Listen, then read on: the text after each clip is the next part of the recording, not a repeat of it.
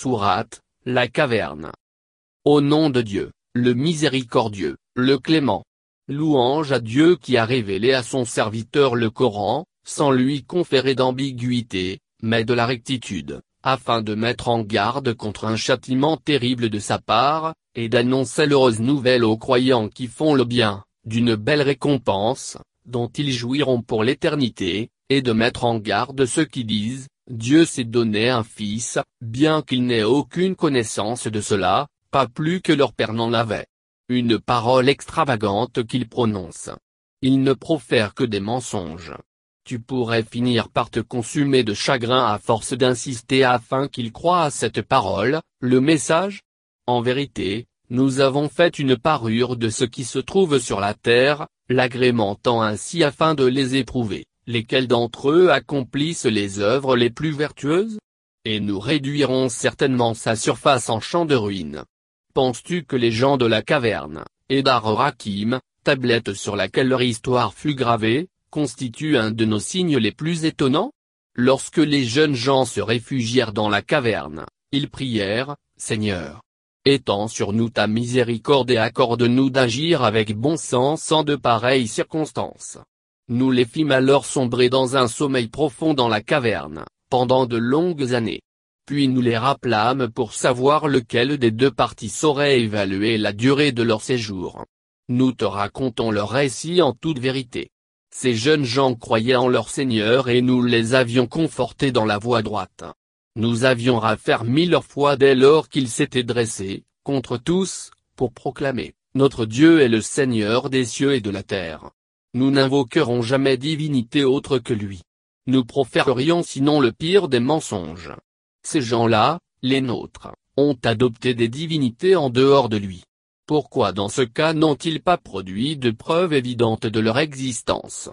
Qui donc est plus injuste que celui qui invente des mensonges à propos de Dieu?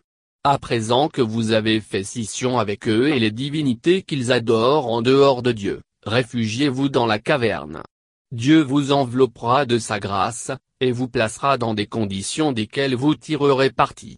Tu aurais vu le soleil à son lever dévier ses rayons sur la droite de leur caverne, et au coucher les converger à gauche de celle-ci, tandis qu'ils étaient à l'abri d'une de ces cavités. C'est là un des signes de Dieu.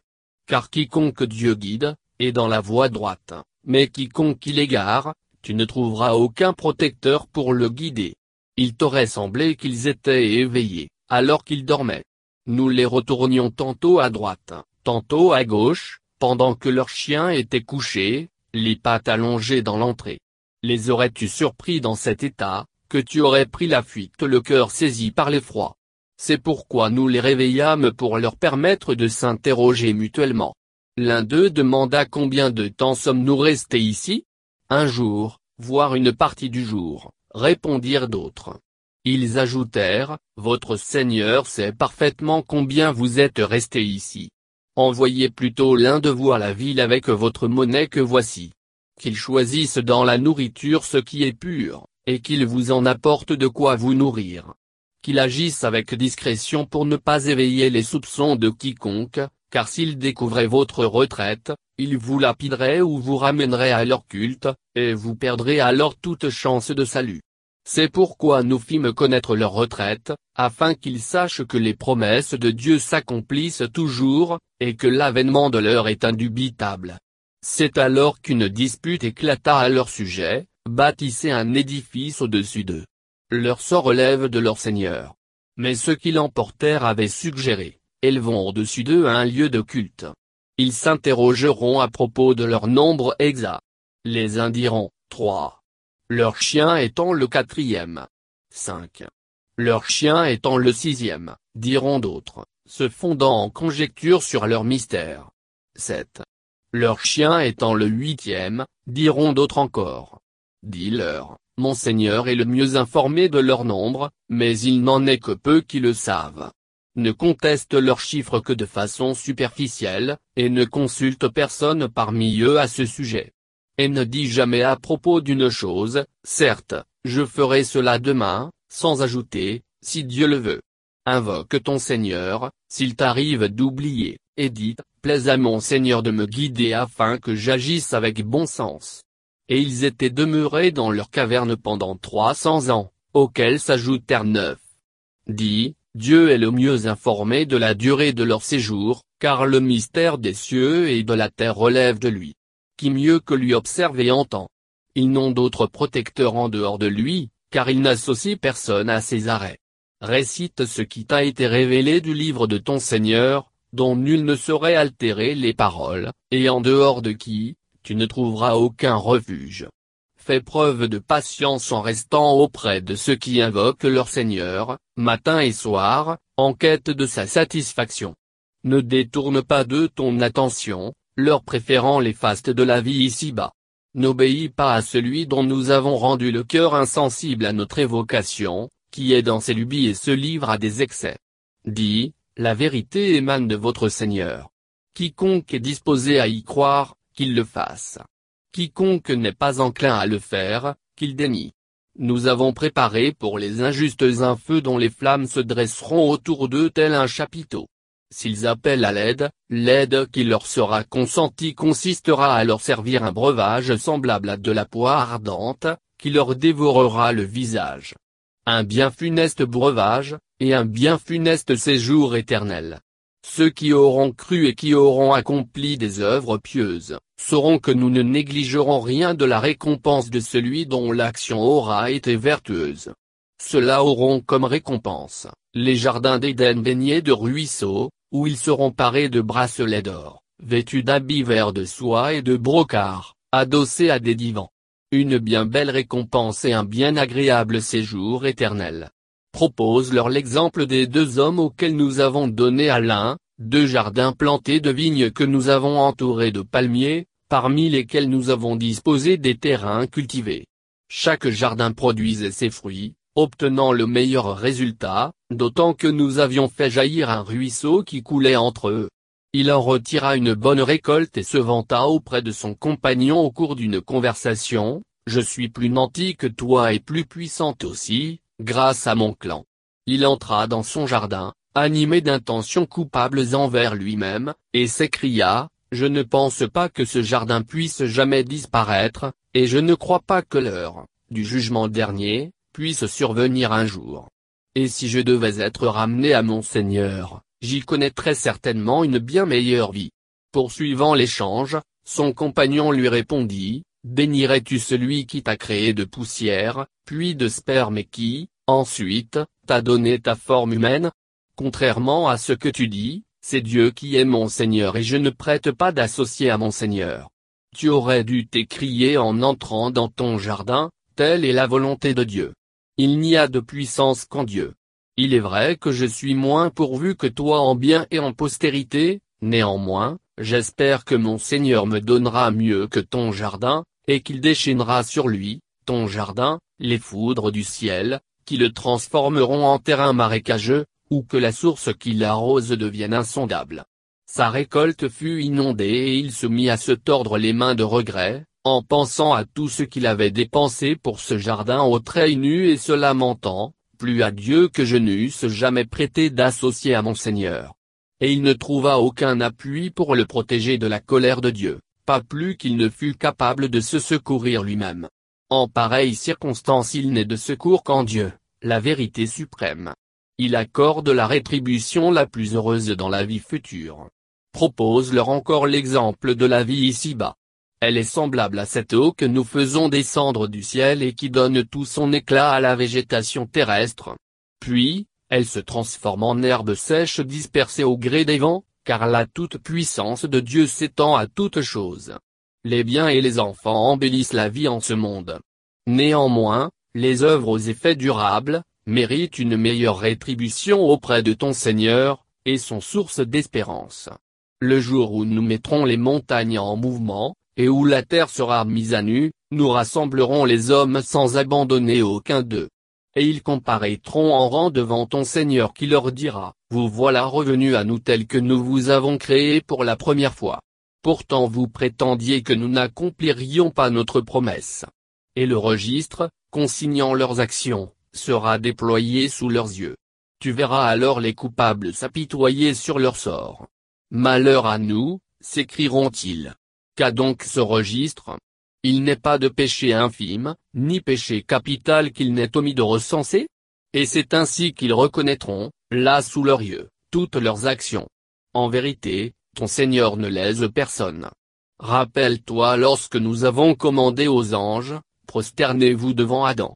Ils se prosternèrent tous à l'exception de Satan, qui était du nombre des djinns, et qui désobéit au commandement de son Seigneur. Allez-vous le prendre, ainsi que sa descendance, pour protecteur en dehors de moi, alors qu'ils sont vos ennemis déclarés? Un bien funeste remplacement pour les pervers. Je ne les ai pas pris pour témoins lors de la création des cieux et de la terre, ni lors de leur propre création. Je ne me serais pas fait assister par ceux qui égarent leurs semblables.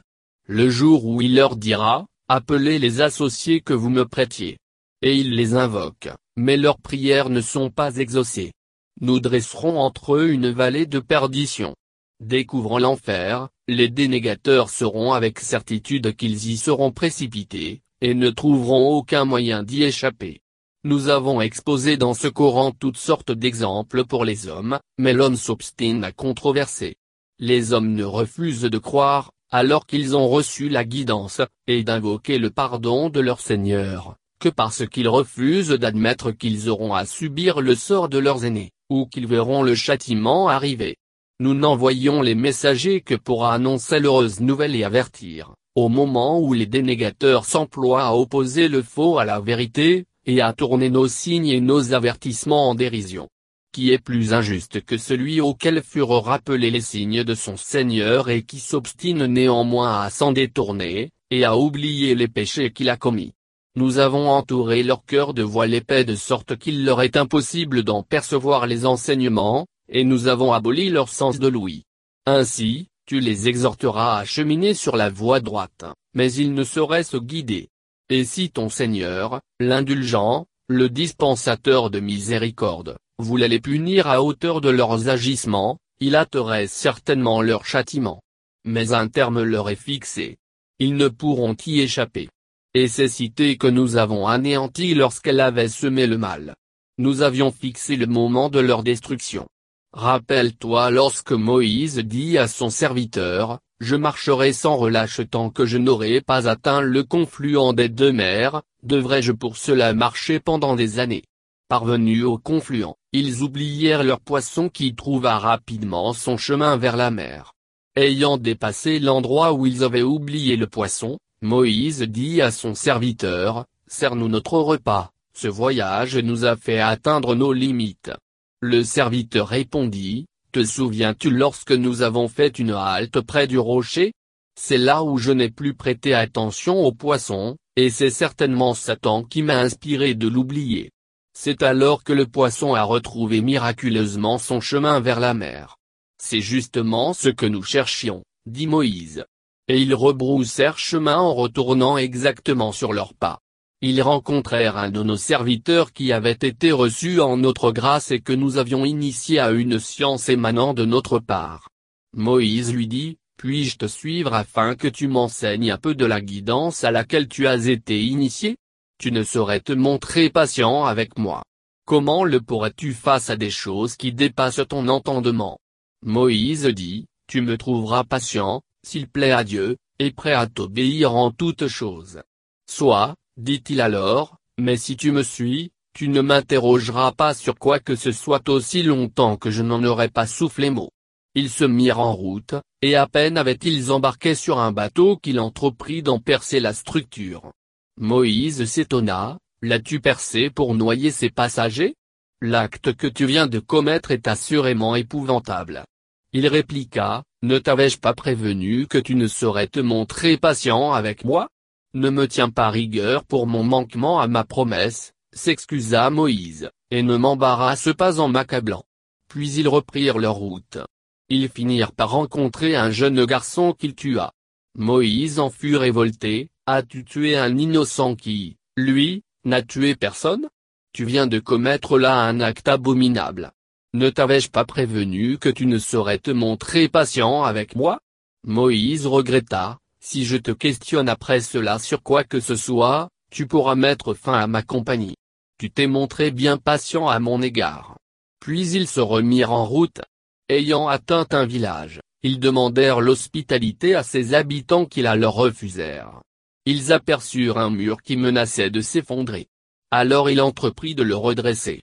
Moïse dit, si tu le voulais, tu pourrais réclamer un salaire en échange? Cette question est le point de rupture entre toi et moi. Néanmoins, je vais t'éclairer à propos de ce dont tu n'as pas été capable de patienter. Concernant le bateau. Il appartenait à de pauvres gens qui travaillaient en mer. J'ai voulu l'endommager, pour le dévaloriser, car il se serait trouvé sur la route d'un roi qui s'emparait de force de toute embarcation. Quant au jeune garçon, ses pères et mères étaient des personnes pieuses. Nous craignîmes pour eux qu'à force de harcèlement, il ne les entraînât dans sa rébellion et son impiété. Nous voulions ainsi que leur Seigneur leur accordât pour le remplacer, un fils plus vertueux et plus indulgent. Quant au mur, il appartenait à deux orphelins de la ville. Un trésor qui devait leur revenir était enfoui à sa base. Leur père ayant été un homme vertueux, ton Seigneur, dans son infinie bonté, a voulu qu'ils atteignent leur majorité avant de pouvoir le déterrer. Et tout ceci ne relève pas de mon initiative. Ceci est la justification des événements à propos desquels tu n'as pas su te résoudre à patienter. Il t'interroge au sujet de Doul Karnaïn. Dis, je vais vous livrer un récit à son propos. Nous lui avons accordé de l'influence sur Terre et pour toute chose nous lui avons ouvert la voie. C'est ainsi qu'il entreprit une première expédition, qui le mena jusqu'au point le plus extrême de l'Occident. Là, il vit le soleil décliner sur une source bouillonnante. Une peuplade vivait à proximité. Nous dîmes, ô Doul Karnaïn. Soit tu les châtiras, soit tu les traiteras avec bienveillance. Il dit, quiconque est injuste, nous le châtirons. Lorsqu'il sera ramené à son Seigneur, il lui infligera un châtiment effroyable. Mais quiconque croit et accomplit des œuvres vertueuses, il recevra une récompense des plus belles, et nous l'accueillerons avec bienveillance en notre grâce. Il entreprit après cela une autre expédition, qui le mena au point le plus extrême de l'Orient. Là, il vit le soleil se lever sur une peuplade à laquelle nous n'avions donné aucun moyen de s'en protéger. Il en fut ainsi. Nous étions informés de sa situation. Il entreprit après cela une autre expédition, qui le mena à une vallée flanquée de deux montagnes. Il y découvrit en aval une peuplade qui ne comprenait quasiment rien du langage humain. Ils lui dirent, ô Doul Karnaïn. Les Gog et Magog, Yajouj et Majouj, dévastent tout sur notre territoire. Accepterais-tu, moyennant salaire, d'élever une digue entre eux et nous? La puissance dont Dieu m'a gratifié est bien meilleure. Répondit-il. Aidez-moi avec autant de force que vous pourrez et j'obstruerai le passage entre eux et vous en amassant un ébouli, de roche. Apportez-moi des blocs de fer. Lorsqu'il en eut comblé le passage entre les deux montagnes, il ajouta, attisez le feu.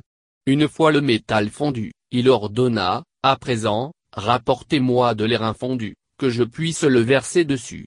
Ils, les Gog et Magog, ne purent depuis ce temps, ni s'en échapper ni le transpercer. Il dit, Ceci est une miséricorde émanant de mon Seigneur. Mais, lorsque la promesse de mon Seigneur s'accomplira, il le, l'obstacle, réduira en poussière, car une promesse émanant de Dieu est infaillible. Nous laisserons ce jour-là les hommes déferler tels les vagues les uns sur les autres. Puis il sera soufflé dans le corps et ils seront tous rassemblés. Et ce jour-là, la GN, sera dévoilé aux dénégateurs.